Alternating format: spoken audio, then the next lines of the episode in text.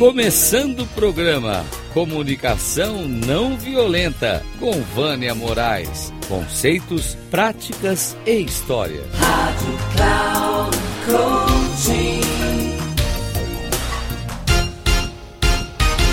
Olá, amigos da Rádio Cloud Coaching.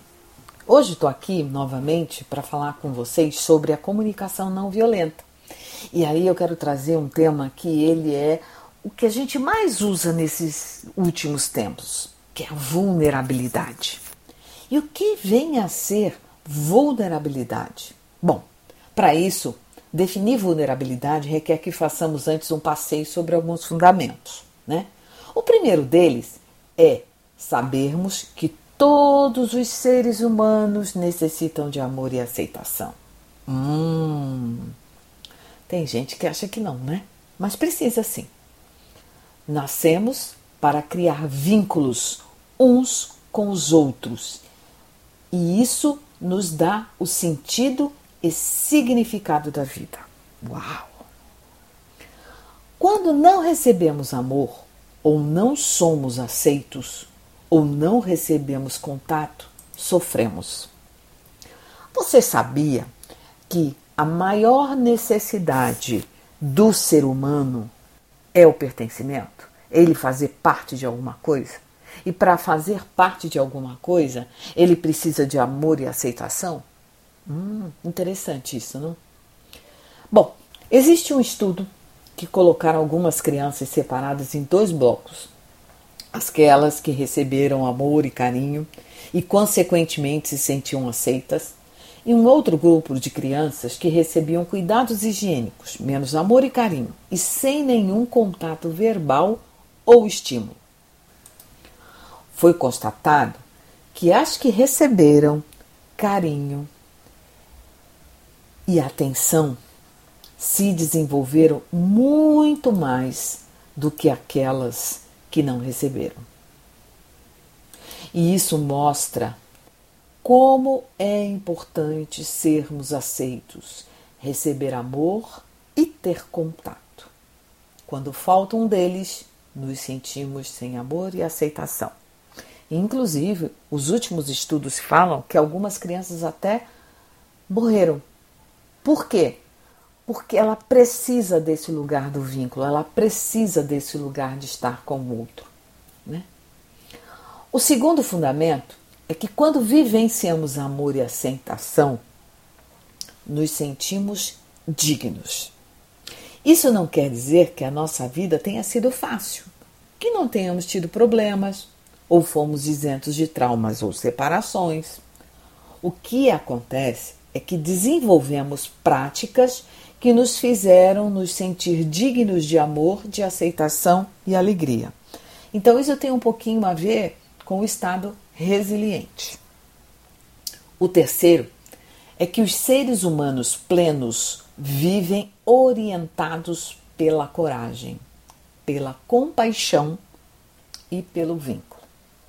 E olha que interessante, né? O Marshall Rosenberg, que é o, o, o criador da comunicação não violenta, ele, ele nos diz que todos os seres humanos são compassivos, porém eles perdem a compaixão ao longo da vida.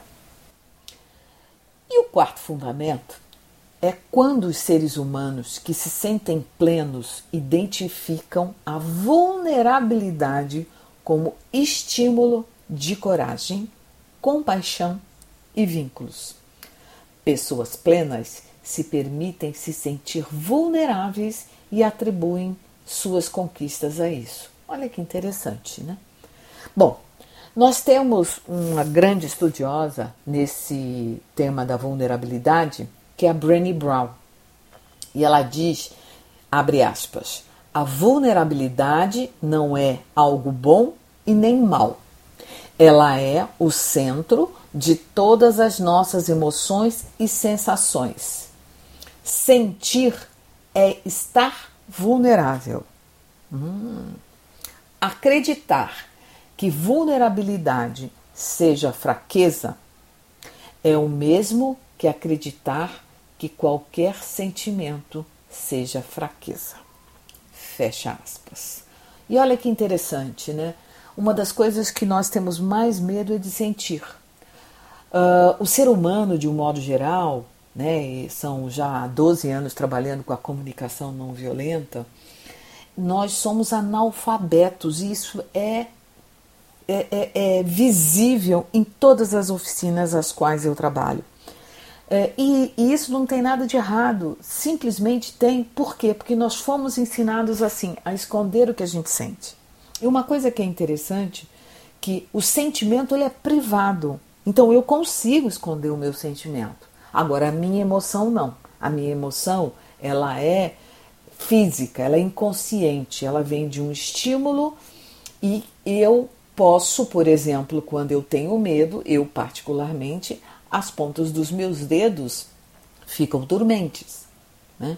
Mas o sentimento de medo eu consigo esconder, mas a sensação, a emoção eu não consigo esconder. Então, a vulnerabilidade é sentir-se na incerteza, em risco e estar exposto emocionalmente. Olha que interessante. Quantas vezes você já disse para si mesmo que pode se virar sozinho, que não precisa da ajuda de ninguém? Pedir ajuda é demonstrar vulnerabilidade e sentir-se fracassado. Bom, em nossa sociedade individualista, fazer tudo sozinho é reverenciado. O cara é muito bom, a mulher é muito boa quando ela faz tudo sozinho. Apesar disso, Muitos de nós costumamos ajudar as pessoas, só que de uma forma consciente ou inconsciente, acabamos vinculando ajuda com o julgamento. Oh, presta atenção se você já não fez isso alguma vez. Quando recebemos ajuda, sem estarmos abertos, também deixamos de doar com o coração aberto. O caminho da vulnerabilidade não foi feito para trilhar sozinho, porque todos nós precisamos de ajuda, de alguma forma. Eu aprendi ao longo da minha vida que ter ajuda chegamos mais rápido com menos desgastes. Aprendi também que receber ajuda nos faz mais fortes e mais preparados para os obstáculos que surgem no decorrer da vida.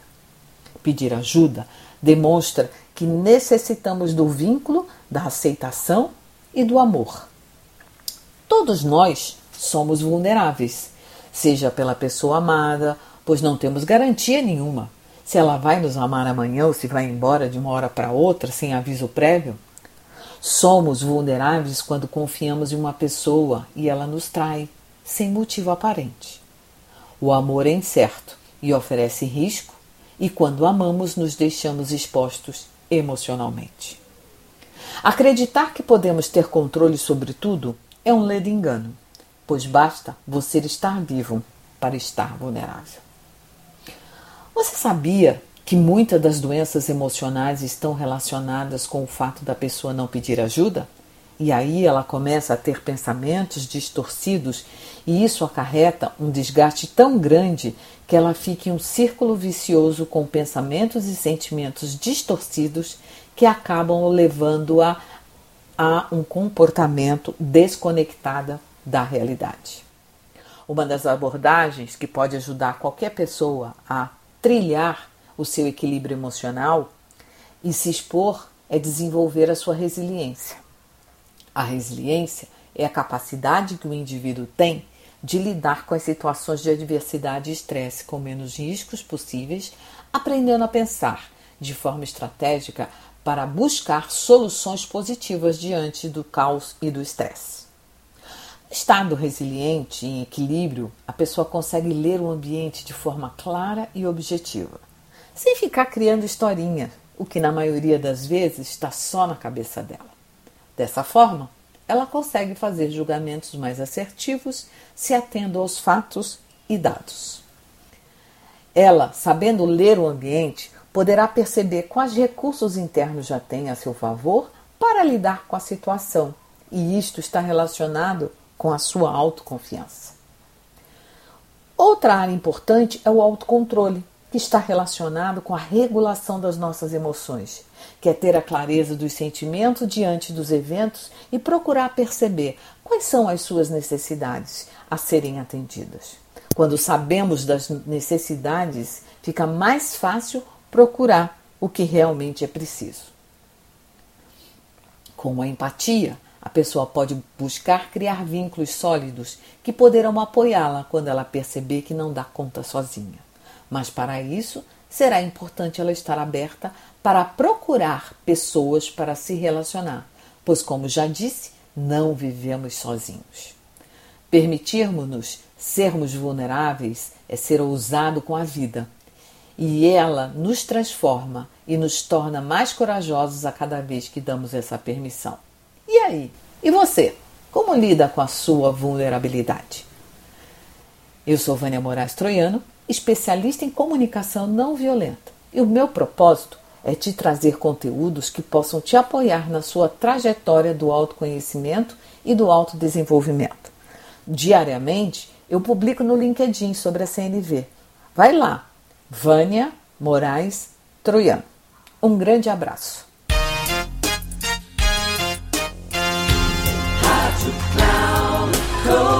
Chegamos ao fim de mais um Comunicação Não Violenta com Vânia Moraes. Conceitos, práticas e histórias. Rádio Cloud Coaching.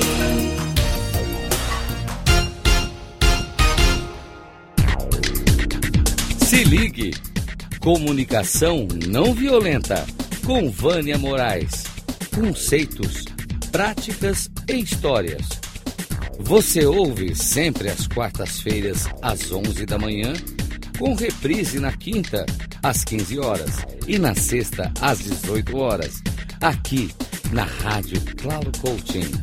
Acesse o nosso site radio.cloudcoaching.com.br e baixe nosso aplicativo na Google Store.